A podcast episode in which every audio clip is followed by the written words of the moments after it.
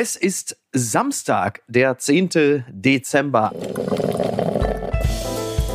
Apokalypse und Filterkaffee. Die frisch gebrühten Schlagzeilen des Tages.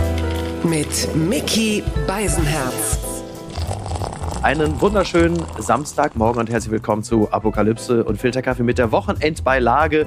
Und wir besprechen ein bisschen das, was uns emotional so umtreibt, was ist in dieser Woche so geschehen und muss nochmal durchgekaut werden, was ist wichtig und von Gesprächswert. Ich freue mich extrem, dass sie endlich mal bei uns zu Gast ist. Wir haben lange, lange gegraben, bis sie die Zeit gefunden hat, aber das ist auch nicht weiter überraschend, denn sie ist erfolgreiche Unternehmerin, Autorin und Model. Hallo, Sarah Nuru.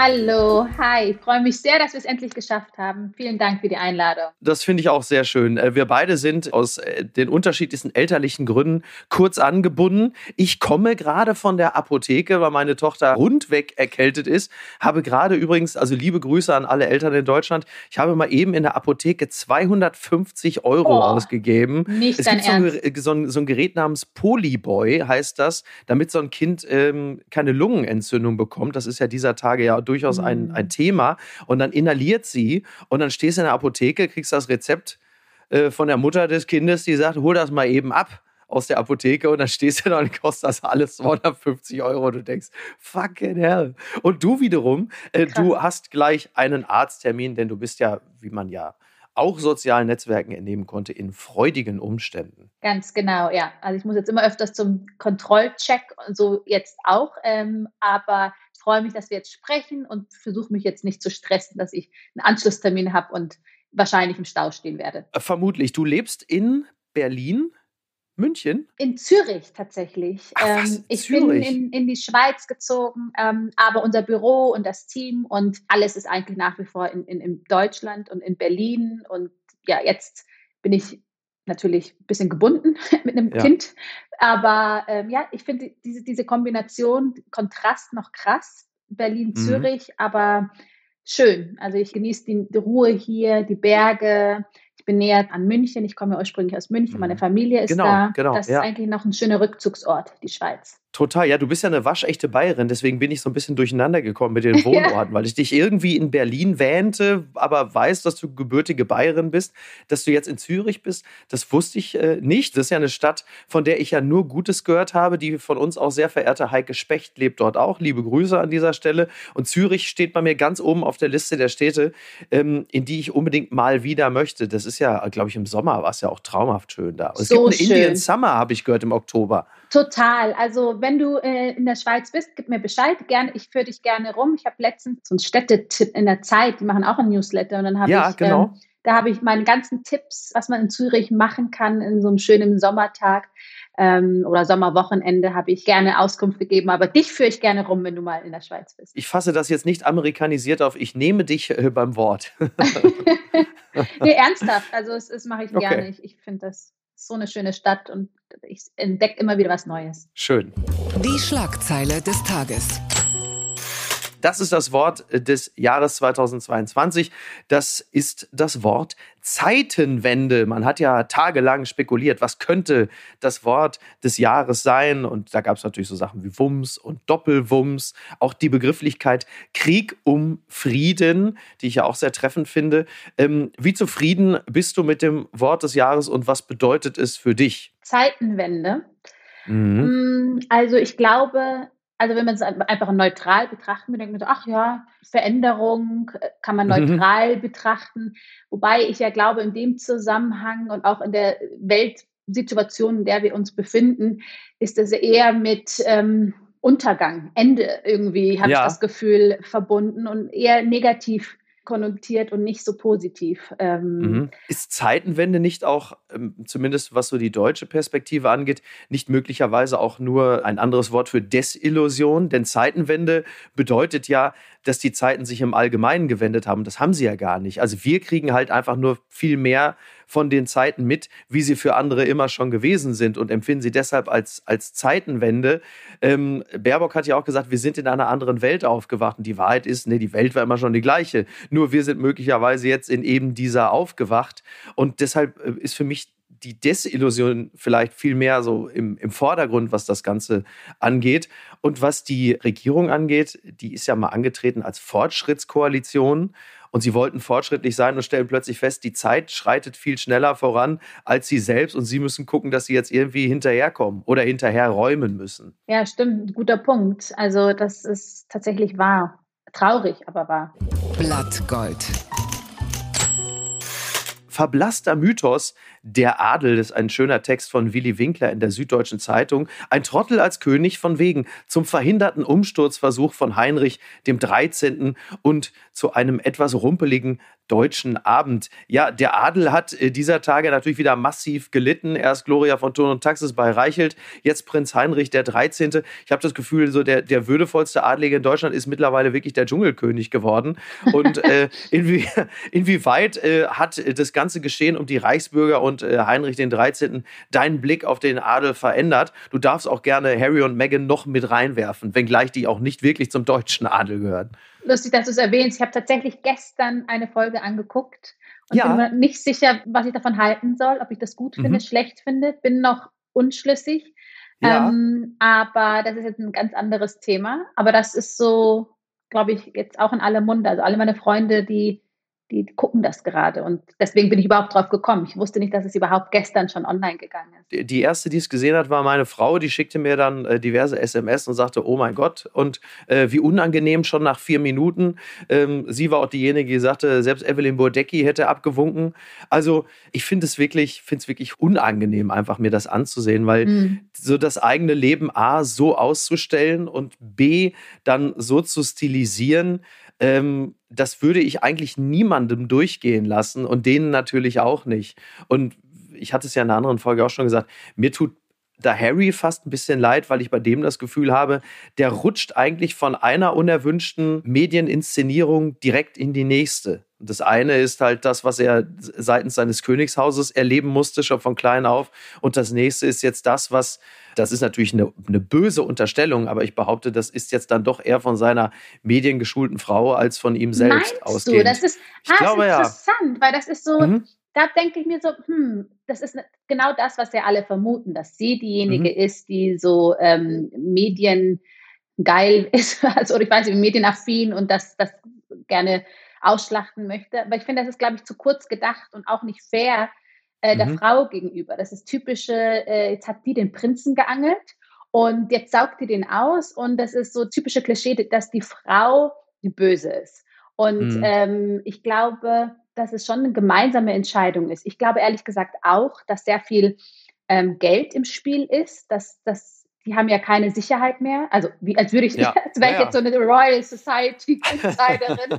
Aber ich vermute, die brauchen ja Personenschutz, die brauchen ja irgendwie. Das, ja, das ist ein das, Riesenapparat. Ja. Ein Riesenapparat und das muss ja irgendwie finanziert werden. Und ich glaube, dass Netflix denen ordentlich was bezahlt haben.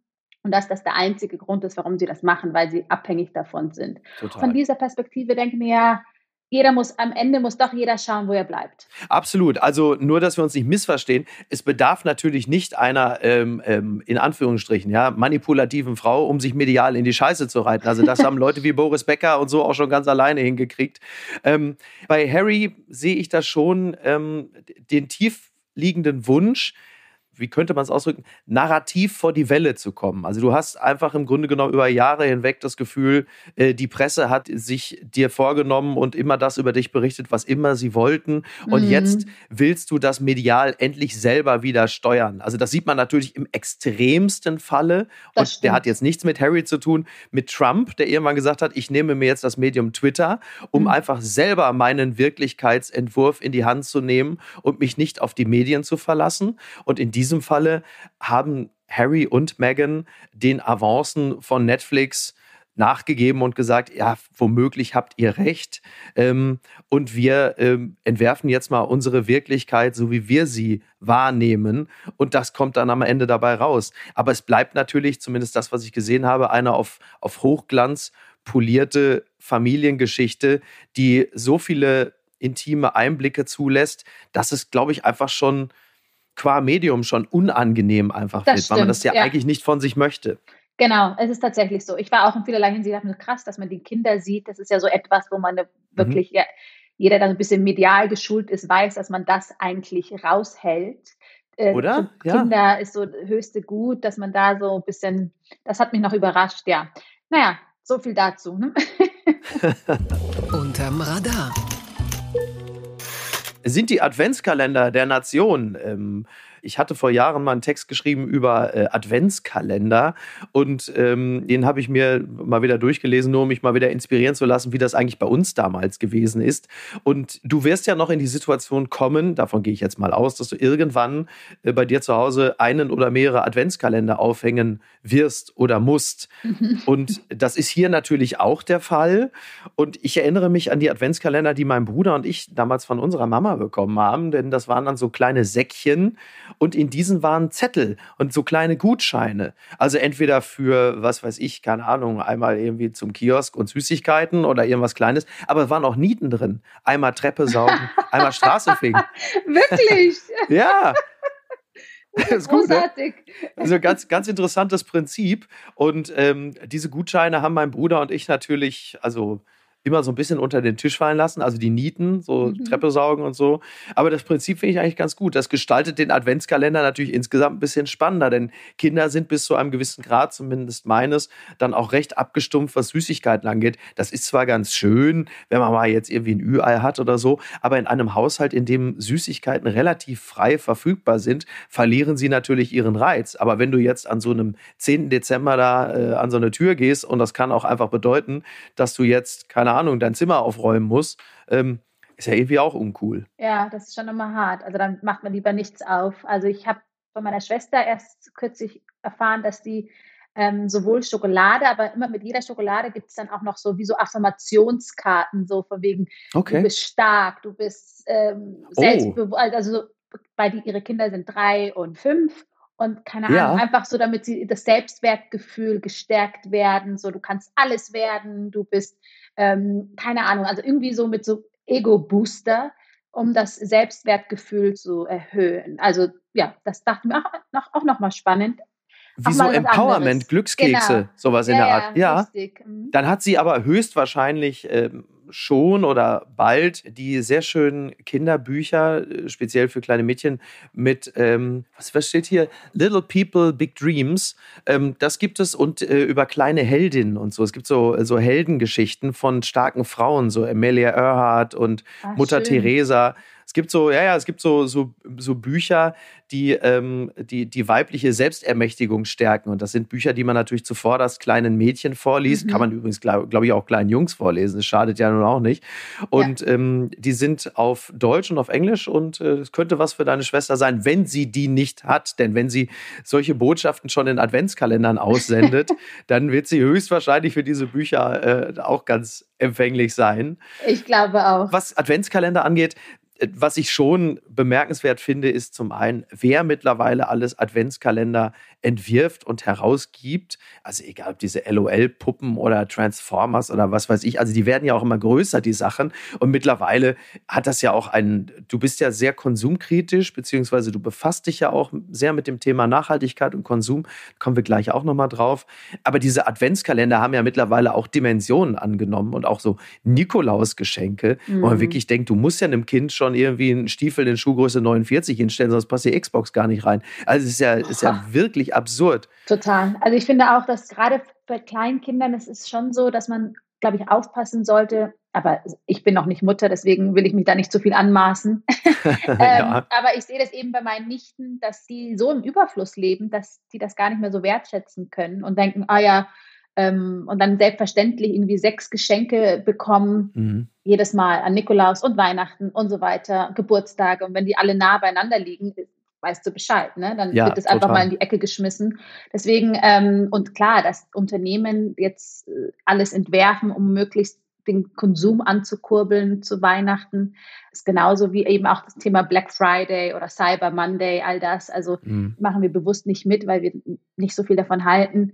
Aber ähm, ja, das wird, ich habe das Gefühl, dass die Tendenz wird immer mehr als weniger. Ist aber in Zeiten von Inflation eigentlich kaum noch umsetzbar für die meisten, oder? Also wenn ich mir jetzt alleine auch dieses Beispiel rausnehme, wie ich da heute in der Apotheke stand, jetzt bin ich glücklicherweise finanziell ganz gut gestellt, dass so 250 Euro für so ein Gerät zwar äh, verärgern und unangenehm überraschen, mich aber nicht gleich komplett nach hinten werfen. Aber mhm. wenn ich mir mhm. jetzt vorstelle, du hast da einen, einen Otto Normalverdiener, Otto Normalverdienerin, die hören jetzt mal eben 250 Euro für so ein Inhalationsgerät, weil das Kind krank ist, dann ist es aber im Grunde genommen für den Monat auch schon komplett gelaufen. Und unter diesen Vorzeichen dann jetzt auch noch äh, den ganz großen Weihnachtskonsum anzuschmeißen, stelle ich mir zunehmend schwierig vor. Es ist auch so. Und es ist tatsächlich so, dass wir im Durchschnitt ungefähr 500 Euro für Geschenke ausgeben. Mhm. Und das noch vor Inflation. Jetzt ist es natürlich alles noch, noch viel teurer. Und ich verstehe, dass man teilweise auch versucht zu kompensieren, dass man das Gefühl hat, jetzt, es geht einem so schlecht, man hatte auch zwei Jahre Pandemie, man will sich was gönnen,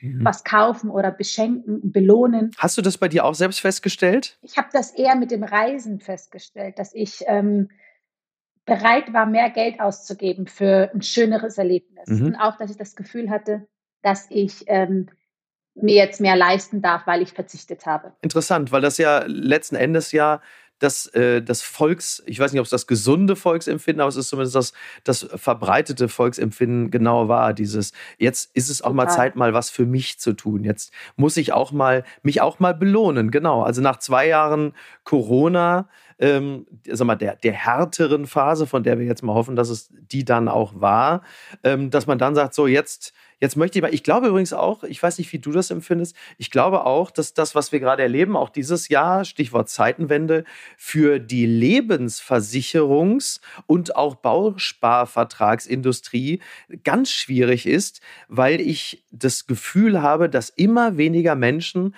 auf eine langfristige Zukunft setzen, im Sinne von, ich, äh, ich schließe jetzt einen Bausparvertrag ab, damit ich in 30 Jahren mein Häuschen habe. Oder äh, ich schließe jetzt die Lebensversicherung ab, um dann irgendwann mir was auszuzahlen. Denn die Zeiten, gerade so beginnend in den 2020ern, haben gezeigt, dass das alles von solchen Dynamiken, von dem Ganzen irgendwie, dass wir dem so unterworfen sind, dass es überhaupt gar keinen Sinn macht, langfristig zu planen. Man kann zwar auf ein langfristiges Leben hoffen und ein schönes, aber davon auszugehen, dass das Jahr 2050 auch nur ansatzweise so ist wie das Jahr 2020, von dieser Vorstellung wurden wir, glaube ich, in den letzten zwei, drei Jahren ordentlich kuriert. Total. Ist, ich merke es bei mir selber auch, dass ich da, also das Ziel ist natürlich langfristig zu denken und zu planen, aber äh, in der Realität ich doch lieber gucken möchte, was bringt mir morgen, ja, was habe ich letztendlich am zur Verfügung und wie kann ich mein, das Leben jetzt so schön wie möglich gestalten oder das Beste draus ziehen, weil keine Ahnung, was morgen passiert ist. Alles ist so unbeständig und ich habe das Gefühl, sobald man eben, du, wir besprechen jetzt die News, die Nachrichten, die Schlagzeilen, all das.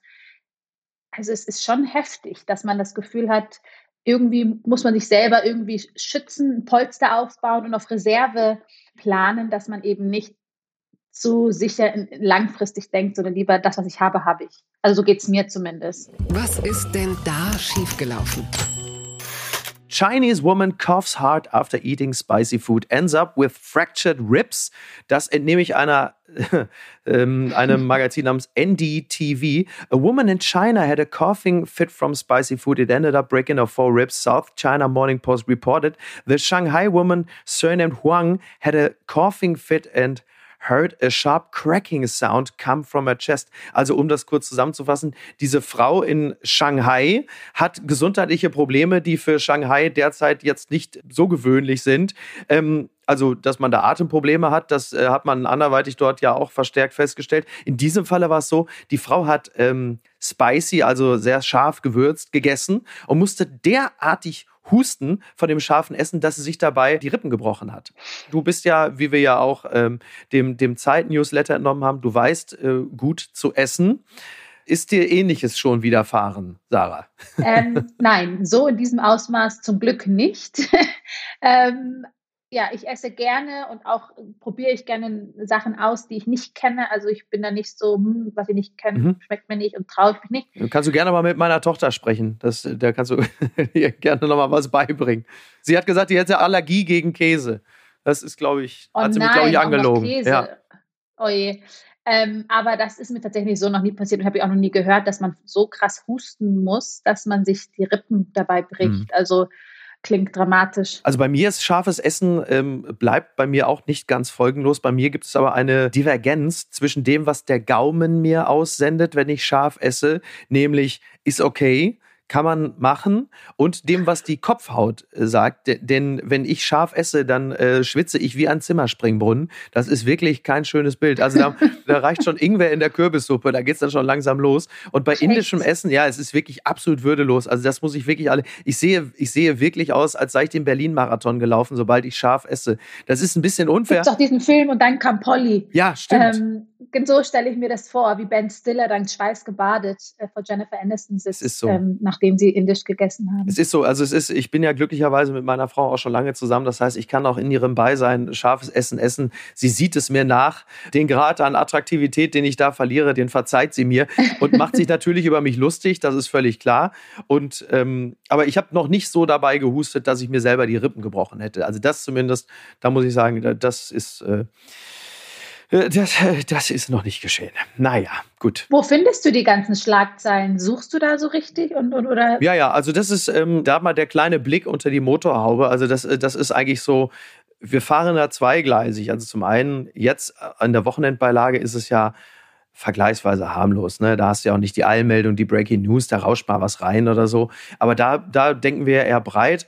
Im Tagesgeschäft suche ich proaktiv irgendwo zwischen Bild, Spiegel, Süddeutsche, FAZ nach den Meldungen. Dann hast du natürlich mittlerweile ja auch die ganzen Push-Mitteilungen, die ja bei uns mitunter ja auch schon fast Phobien auslösen. Man hat ja dann so eine Art äh, Breaking News-Phobie, weil du äh, immer davon ausgehen ja. konntest, sobald eine Push-Mitteilung kommt, hat Putin auf den Knopf gedrückt oder irgendwas anderes ist passiert. Mhm. Äh, was diese Meldung angeht mit der chinesischen Frau, das ist wirklich das absolute Spezialgebiet von Niki, meiner Frau die weiß genau, auf welchen Seiten sie gucken muss, um auf solche Meldungen zu stoßen. Also alles, was hier in diesem Podcast an absurden Meldungen reinrauscht, das geht also zu 95 Prozent auf sie und ihren Reddit-Account.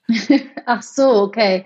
Dann, dann vielen Dank dafür. Ja, ja, gerne. Die unbequeme Meinung. Bundesumweltministerin Lemke fordert Deutsche vor Naturkonferenz zu bewussterem Konsum auf. Das meldet der Deutschlandfunk. Äh, Lemke hat im ARD-Fernsehen gesagt, durch einen geringeren Fleischverzehr und ein bewussteres Konsumieren könne jeder Einzelne zum Artenschutz beitragen. Das ist interessanterweise auch etwas, was ich gerade eben am Rande der Sendung Maischberger von Johannes Vogel, das ist äh, der Leiter des Berliner Naturkundemuseums, der hat es auch gesagt und er sagte, wenn wir den Klimawandel stoppen wollen, dann geht das am ehesten, also seiner Expertise nach, über die Veränderung unserer Essgewohnheiten. Also wir, wir reden ja immer wahnsinnig viel übers Fliegen und über mhm. die fossilen Brennstoffe und gar nicht so intensiv über das, was wir essen. Und der sagte, das hat ganz, also würden wir unsere Essgewohnheiten verändern, dann können wir schon einen massiven Beitrag leisten. Und zwar offenkundig, also zumindest nach dem, was er sagt, eine entscheidende Wende herbeiführen. Du bist ja, wie wir es ja schon gerade gesagt haben, in Sachen Nachhaltigkeit und Konsum, du bist da ja sehr, sehr stark investiert. Äh, nicht zuletzt auch, da du ja ein Social Business laufen hast, beziehungsweise zwei, wenn ich mich nicht irre. Also einmal Nuru Coffee und äh, Nuru Women. Das hängt aber ja auch miteinander zusammen. Und in gewisser Hinsicht ähm, ist da ja Robert Habeck, der gerade Partnerschaften in Afrika knüpft, ja fast ein ich möchte fast sagen, ein geistiger Bruder, wenn auch auf anderer Ebene. Wie blickst du eigentlich auf sein Engagement gerade da, vor allem wenn du, du betrachtest, was du und deine Schwester Sali da gerade macht? Also ich muss ehrlich gesagt eingangs mal auch mal ähm, sagen, dass ich das auch glaube, dass wir tatsächlich mit unserem Konsumverhalten einiges mehr bewirken können, als wir glauben äh, und dass wir tatsächlich den Klimawandel dadurch ähm, stoppen, weiß ich nicht, aber zumindest verringern mhm, können. Ja mit unserer Arbeit versuchen wir eben nicht nur den Kaffeekonsum nachhaltig zu gestalten, sondern tatsächlich auch Äthiopien, das Land unserer Eltern, zu fördern, indem wir Frauen, die keinen Zugang zum Kaffeehandel haben, mit Mikrokrediten mhm. unterstützen, sich ein selbstbestimmtes Leben und ein eigenes Business aufzubauen. Und ähm, deswegen finde ich das grundsätzlich gut, dass was unser ja, Minister vorhat in Afrika, ähm, wobei das haben viele vor ihm auch versucht. Ich bin mal gespannt, ob es auch tatsächlich mhm. auch wirklich was bewirkt und was verändert. Also da beobachte ich das jetzt noch kritisch, wenn ich ehrlich bin. Ist jetzt natürlich auch ein, ein weiter Bogen, den ich da gerade äh, geschlagen habe. Ja. Ähm, das, das. Das, das, das, sind dann doch schon grundsätzlich noch zwei unterschiedliche Dinge. Mir fiel es halt nur gerade auf, weil, weil er jetzt ja gerade mhm. auf, auf Afrika-Tour ist, egal ob in Namibia oder im Senegal. Und man das natürlich jetzt auch sich so ein bisschen auf die Fahne geschrieben hat, jetzt schaut mal, äh, wir Deutschen investieren in Afrika und bauen da Partnerschaften auf. Äh, zur Wahrheit gehört natürlich auch, dass es äh, sie lange Zeit natürlich gar nicht interessiert hat, nur jetzt da halt einfach die Energiekrise da ist. Ähm, plus China dort unglaublich aktiv ist in Afrika. Massiv, massiv, massiv investieren. Mhm. Genau, massiv investieren. Und ähm, man, beziehungsweise dann auch die deutsche Regierung das Gefühl hat, wir müssen da jetzt auch mal hinterherkommen, sonst haben die uns da demnächst alles weginvestiert und da ist nichts mehr über. Also den menschenfreundlichen Ansatz des Ganzen, den würde ich zumindest noch mal grob in Zweifel ziehen. Aber es sieht natürlich zunächst einmal ganz gut aus, wenn man sagt, so wir, wir schaffen jetzt hier eine Partnerschaft. Aber nochmal zurückzukommen auf das, was, was ihr da macht, diese Mikrokredite für ähm, Frauen, die Kaffee anbauen und handeln. Was genau, weil dieses, das Thema Mikrokredit hört man immer wieder mal. Wie sieht das in der mhm. Praxis aus? Was, über was für ein Volumen sprechen wir da im Einzelfall? Was wäre das dann? Im Grunde ist es gar nicht viel. Also es ist für uns zwischen 250, 350 Euro, je nach äh, Geschäftsmodell. Mhm.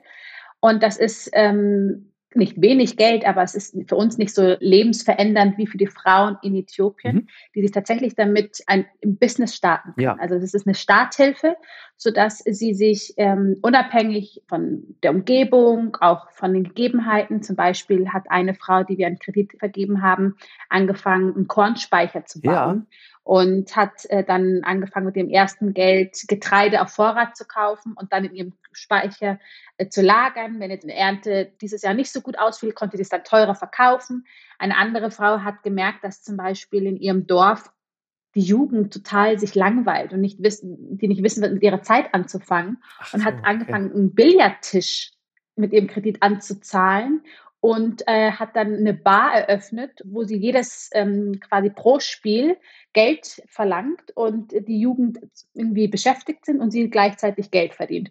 Und das sind nur zwei Beispiele von ganz vielen, die, die wirklich kreativ sind und gucken, wie schaffen sie eine, ein Einkommen zu generieren, das unabhängig vom Kaffee ist, weil der Kaffee nicht überall wächst. Mhm.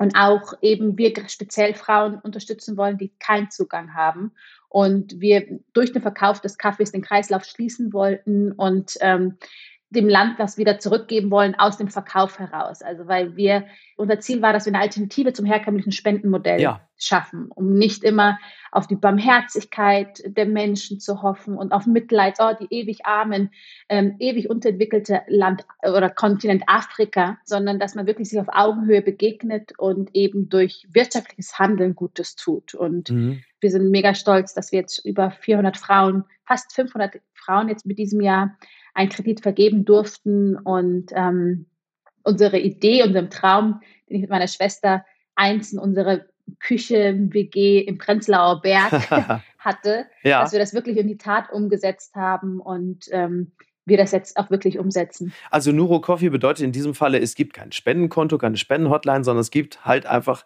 das in Anführungsstrichen Medium Kaffee, über das ich, wenn ich den Kaffee konsumiere, dass ich dann diese Frauen dort vor Ort in Äthiopien unterstütze, beziehungsweise nicht sie, sondern deren Business einfach unterstütze. Genau. Also wir haben sowohl einen Verein, einen gemeinnützigen Verein, der ist zwar unabhängig, aber der ist, also der wird primär durch den Verkauf von Nuru Coffee finanziert und, und, und eben realisiert.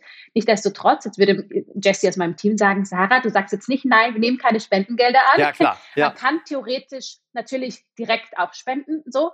Aber unsere Grundidee war, nicht noch eine klassische NGO ja, zu sein. Ja. Also es gibt so viele Organisationen, die bereits gute Arbeit leisten. Und unser Ansatz war tatsächlich, dass wir sagen, hey, wir wollen durch wirtschaftliches Handeln Gutes tun und dass die Leute gutes Produkt bekommen, ähm, dass wir Arbeitsplätze vor Ort schaffen und damit Gutes tun und nicht dieses Ah, also mhm. nicht dieses. Lad es ruhig hm. auf mir ab. Ich bin ein Kind der 80er. Ich weiß ja noch, wie wir damals auf, in Anführungsstrichen, Afrika und Äthiopien geblickt haben. Ja, also immer dieses, oh, die Armen und die Kinder mit Blähbauch und Fliegen in den Augen. Und ich weiß noch, ich habe sehr viel in der Vergangenheit so Fundraising betrieben und habe für Entwicklung in anderer NGO gearbeitet und habe ähm, Öffentlichkeitsarbeit gemacht. Und es war immer so, die armen Menschen und die Bedürftigen und die Menschen in Äthiopien haben gesagt, es ist toll, was du machst, Sarah aber wir sind so viel mehr als mhm. das. Wir sind mehr als die armen, unterentwickelten, äh, bedürftigen Menschen, sondern ähm, wir sind auch stolz. Wir haben was zu bieten. Und es fehlt leider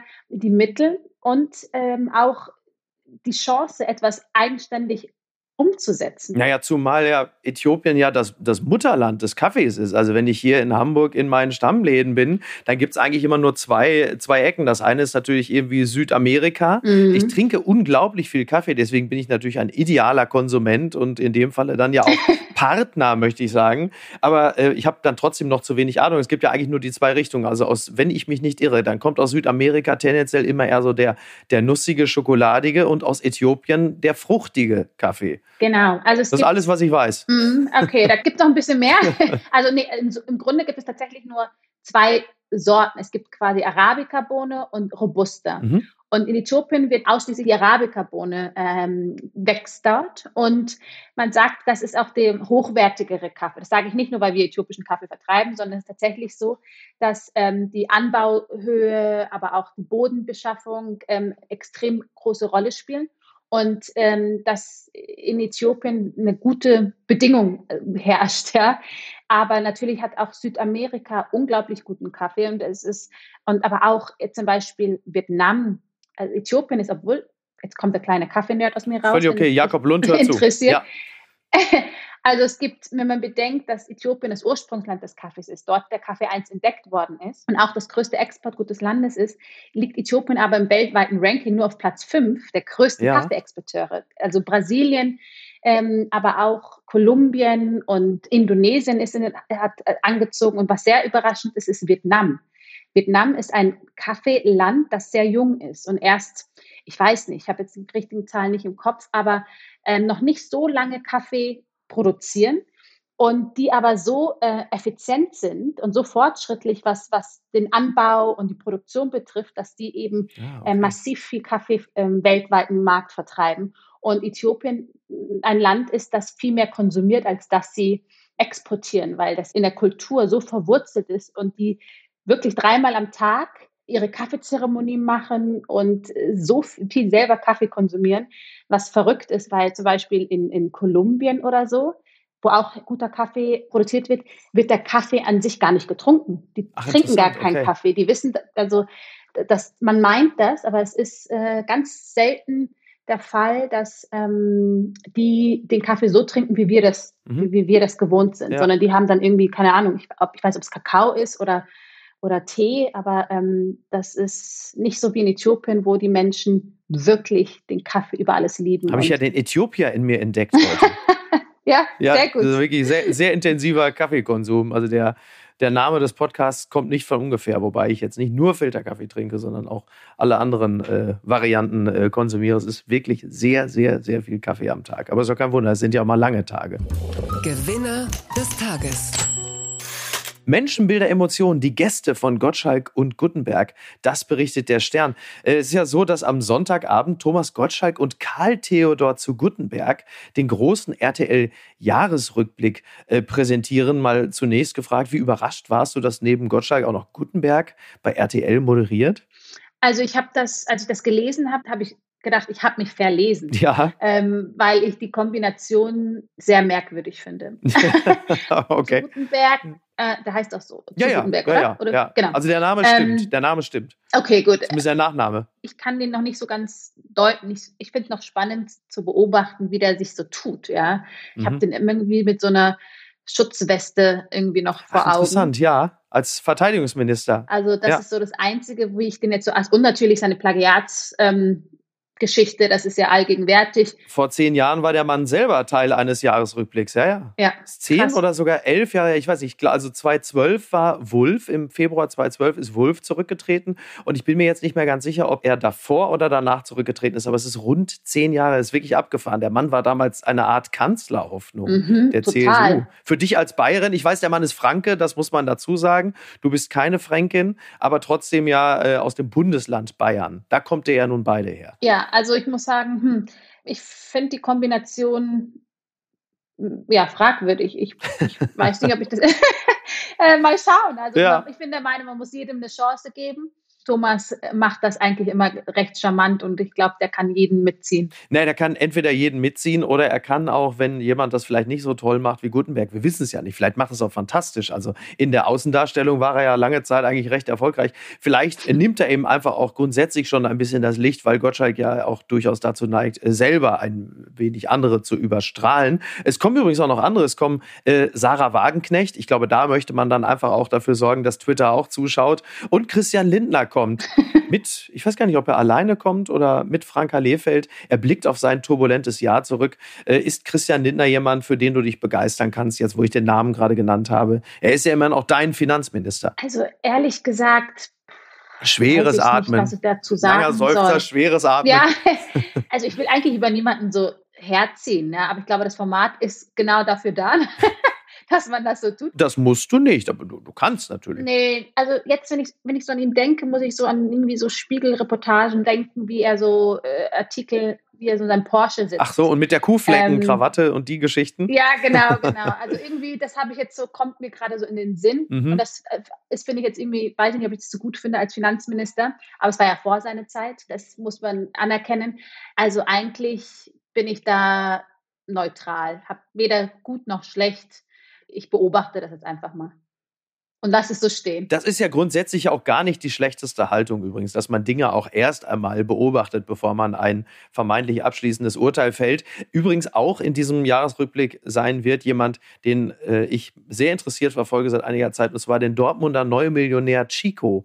Also Kürsat Yildirim, der vor äh, ein paar Wochen 10 Millionen im Lotto gewonnen hat und als, naja, also als durchaus nicht äh, problemunbehafteter Mensch in der Dortmunder Nordstadt, ist ja ein durchaus prekäres Viertel, ist er jetzt halt Millionär dort und äh, lebt da eine Art modernes Märchen. Er hat schon recht viel Geld ausgegeben. Das wird natürlich jetzt von solchen Zeitungen wie der Watz und so alles nachgehalten. Also er hat sich einen Ferrari für 700.000 Euro gekauft, äh, Rolex-Ohren für 500.000. Was ich besonders gut fand, äh, waren 30 Designer-Downjacken für 45.000 Euro. Nicht dein 15 Ernst. Paar, 15 Paar Balenciaga-Schuhe für 9000. Ähm, ich glaube auch nicht, dass er sich von denen distanzieren wird. Äh, er ist nicht der Typ dafür. Und also er, er haut ganz ordentlich raus. Er ist auch ein Penthouse am Dortmunder Phoenixsee. Ist also so viel, ich, du kennst dich wahrscheinlich in Dortmund nicht so gut aus, aber Nein. äh, man tut den Dortmundern nicht unrecht, wenn man sagt, dass der Phoenixsee jetzt nicht direkt der Tegernsee ist. Also es ist schon ein bisschen, ein bisschen, ein bisschen künstlicher. Aber dieses, Oh diese Geschichte von Chico, die ist schon ganz spannend, weil der ist natürlich halt full-blown Dortmunder Nordstadt und haut halt jetzt richtig raus, verteilt aber zum Beispiel dann auch äh, Essen an bedürftige Kinder. Deswegen schrieb die Bilder auch, heute kommt der Chico raus. Das hat mir besonders gut gefallen. Und ist ansonsten halt auch sehr stark interessiert daran, dass es so seinem sozialen Umfeld in der Nordstadt gut geht. Ich ähm, erwähne das natürlich auch deshalb, da du ja nun auch vor einiger Zeit, ich will jetzt nicht sagen völlig überraschend, aber dann doch einigermaßen schnell zu Bekanntheit gelangt bist und plötzlich ja im Fokus des öffentlichen Interesses, höchstwahrscheinlich auch mit etwas mehr Geld äh, gesegnet als vorher warst. Wie schwer ist es, mit sowas umzugehen? Oder anders gesagt, kannst du dich an diese Zeiten noch erinnern und brauchtest du Führung? Ich kann mich noch sehr gut daran erinnern. Es ist, ähm, ich meine, 13, 14 Jahre Mhm. her, also noch nicht so, so lange. Ich finde, es sind so zwei Sachen. Das eine ist plötzlich in der Öffentlichkeit stehen, bekannt zu sein. Ähm, bekannt zu sein klingt, könnte man meinen, dass es schön ist, Mhm. wobei ich finde, Anonymität zu verlieren ist ja auch das, was bekannt sein bedeutet. Ja. Ja. Ähm, und das ist etwas, das mir erst dann bewusst geworden ist, wie wertvoll das eigentlich ist Als es zu spät war? als es zu spät war. Und das ist so eine Sache, da muss man erstmal klarkommen, ähm, dass man eben von fremden Menschen vermeintlich erkannt wird oder meint zu kennen und äh, angesprochen wird. Und das andere ist plötzlich ähm, Geld zu haben, wenn man es vorher nicht hatte. Und ich glaube, dass auch meistens dann Leute wenig Bewusstsein haben, dass man auch Steuern zahlen muss. dass oh, man ja. Rücklagen, weißt du, dass man Rücklagen Ja. bilden sollte und so. Und das ist ganz oft auch mal so tricky. Und ich hatte immer nicht Angst, Angst ist das falsche Wort, aber ich hatte immer so eine mh, Ambivalenz dem Ganzen gegenüber. Mhm. Ich habe dem nicht nie getraut, diese, diese Aufmerksamkeit, aber auch dieses dem schnellen Geld. Ich hatte immer das Gefühl, das kann morgen wieder weg sein. Deswegen war ich immer sehr, sehr sparsam. Aber du kommst, glaube ich, auch aus einem im besten Sinne konservativen Elternhaus, oder? nicht so konservativ, ehrlich gesagt, aber sehr äh, bodenständigem Haus. Genau, so, so Ja, wollte ich das genau. verstanden wissen. Also im, im besten Sinne konservativ, also sehr genau, bodenständig hätte man es jetzt auch nennen können und ähm, vielleicht nicht für die ganz großen Höhenflüge sofort zu haben. Genau, also es war immer schon so, dass ich extrem dankbar war für all das, dass Leute auf einen zugekommen sind. Es ist ja was Nettes, ja. Die können einen ja auch irgendwie schief anschauen oder beschimpfen oder keine Ahnung. Und ähm, nee, aber das fand ich, das fand ich immer so ein bisschen. Äh, ich bin da froh auf jeden Fall, dass meine Eltern da auch immer drauf geguckt haben, dass ich die Bodenhaftung nicht verliere. Ich wünsche, Zirko heißt er, Chico, Zico, genau. Dem wünsche ich nur alles Gute, dass er das Geld nicht zu schnell verbrasselt, äh, weil das schneller weg sein wird, als, als ihm wahrscheinlich lieb ist. also wenn er in dem Tempo so weitermacht, dann ist er äh, Anfang des nächsten Jahres schon wieder bei Null. Ja, wie, ich, weiß, gar- ich muss mal recherchieren, wie viel hat er denn gewonnen? Zehn, knapp zehn Millionen, aber steuerfrei. Ah, oh, das ist natürlich cool. Ja, Mhm. das ist nicht so schlecht. Da hätte ich jetzt grundsätzlich auch nichts dagegen, aber ähm, ich würde dir und mir vielleicht grundsätzlich eine bessere Sozialprognose erstellen. Wobei, wer weiß, er hat schon, er hat wohl durchaus auch schon in die eine oder andere Immobilie investiert und da sind wir konservativen Seelen natürlich sofort da und sagen, ja, sehr gut, so macht man das. Ich weiß nicht, ob ich jetzt unbedingt eine Immobilie in der Dortmunder Nordstadt kaufen würde, aber das ist ja wie auch andere Viertel, kann das ja auch ganz schnell gehen, dass das Ding gentrifiziert ist und dann wollen plötzlich alle dahin. Das haben wir ja schon äh, woanders erlebt. Also von daher. Ne? Liebe Sarah, ich will dich gar nicht länger aufhalten, denn du hast einen Arzttermin. Ja, genau. Mir wurde schon signalisiert, so, Sarah, wir Ah, okay. müssen los. Ich Okay, okay, das habe ich gar nicht gesehen, aber ich Ja. dachte, ich, ich, äh, ich habe auf die Uhr geguckt und dachte, nein, um Gottes Willen. Also das ist nur wirklich das Letzte, was ich in diesem Jahr noch machen möchte, dass ich einer schwangeren Frau ihren Arzttermin versaue. Das ist, das, das ist nicht gut fürs Es tut Karma. mir total leid. Ich würde viel lieber noch länger. Ich finde, das macht richtig Spaß. Und ich Ja. So, was hast du noch auf deiner Liste? Was können wir noch besprechen? Ähm, aber vielleicht gibt es eine Fortsetzung. Wenn du das möchtest, dann ähm, sichere ich dir eine Fortsetzung zu. Super gerne. Wirklich sehr gerne. Sehr, Hat sehr mir auch gerne. sehr viel Spaß gemacht mit dir und es gibt noch eine ganze Menge zu besprechen. Ähm, also fühl dich herzlich wieder eingeladen. Super gern. Also hat wirklich Spaß gemacht und es ist äh, schön lustig. Und ich habe jetzt die News äh, durch dich jetzt auch erfahren. Ja, vieles wusste ich gar nicht. Sehr gut. Deshalb danke für das Update. Sehr, sehr gern, sehr, sehr gern, liebe Sarah. Ich wünsche dir für die äh, restlichen Wochen und Monate, die dann noch kommen, was wünscht man da in dem Falle? Wahrscheinlich einfach gutes, gutes Gelingen, ne? Oder was sagt man da an dieser Stelle? Viel Spaß, ausreichend Schlaf. Ja, das und irgendwie, ja, ich habe keine Ahnung, was mich erwartet. Deswegen, ähm, vielleicht ist es besser so. Du, meine Tochter ist sieben Jahre alt und ich äh, wiederhole das, was viele Eltern mir vorher schon gesagt haben und alle recht hatten. Es wird einfach immer besser. Oh, das ist schön. Da habe ich ja was, worauf ich mich freuen kann. Das kannst du wirklich, das kannst du wirklich. Genieß die Zeit. Super, herzlichen Dank. Gerne. Hat mir sehr viel Spaß gemacht und ich hoffe, wir sehen uns bald wieder und Machen ähm, wir. Mach's gut. mach's Dankeschön. besser. Tschüss. Apokalypse und Filtercafé ist eine Studio Bummens Produktion mit freundlicher Unterstützung der Florida Entertainment. Redaktion Niki Hassania. Executive Producer Tobias Baukhage. Produktion Hanna Marahiel. Ton und Schnitt Lara Schneider. Neue Episoden gibt es immer montags, mittwochs, freitags und samstags. Überall, wo es Podcasts gibt. Stimme der Vernunft und unerreicht gute Sprecherin der Rubriken Bettina Rust. Die Studio Bummens Podcast-Empfehlung. Hallo, ich bin Jan Müller. Seit 2019 mache ich meinen Podcast Reflektor. Es geht um Musik und um die Geschichten hinter der Musik. Ich selbst spiele bei Tokotronic. Ich weiß, was es bedeutet, Musik zu machen, in einer Band zu spielen, Alben aufzunehmen und auf Tour zu sein. Ich kenne alle Facetten, die sich mit diesem Beruf verbinden. Drama und Euphorie. Und genau darüber spreche ich mit meinen Gästen bei Reflektor. Was verbindet uns? Was unterscheidet uns? Reflektor gibt euch einen Blick hinter die Kulissen der Musikwelt, den ihr sonst nirgendwo bekommt. Die Liste der Menschen, mit denen ich bereits sprach, ist lang. Deichkind, Campino, Jens Rachut, Doro Pesch, Judith Holofernes, Casper, Igor Levitt, Haftbefehl, Esther Bejarano, Charlie Hübner und viele, viele mehr. Am 14. März ist die Winterpause zu Ende. Dann geht es weiter mit neuen Gästen, jeden Freitag. Ich freue mich drauf und ich freue mich auf euch. Wer nicht so lange warten möchte, der kann sich im Club Reflektor ganz besondere exklusive Folgen anhören. Hört gerne rein bei steadyhq.com. Music is a healing force of the universe. Reflektor, der Musikpodcast. Wir hören uns ab dem 14. März. Euer Jan Müller.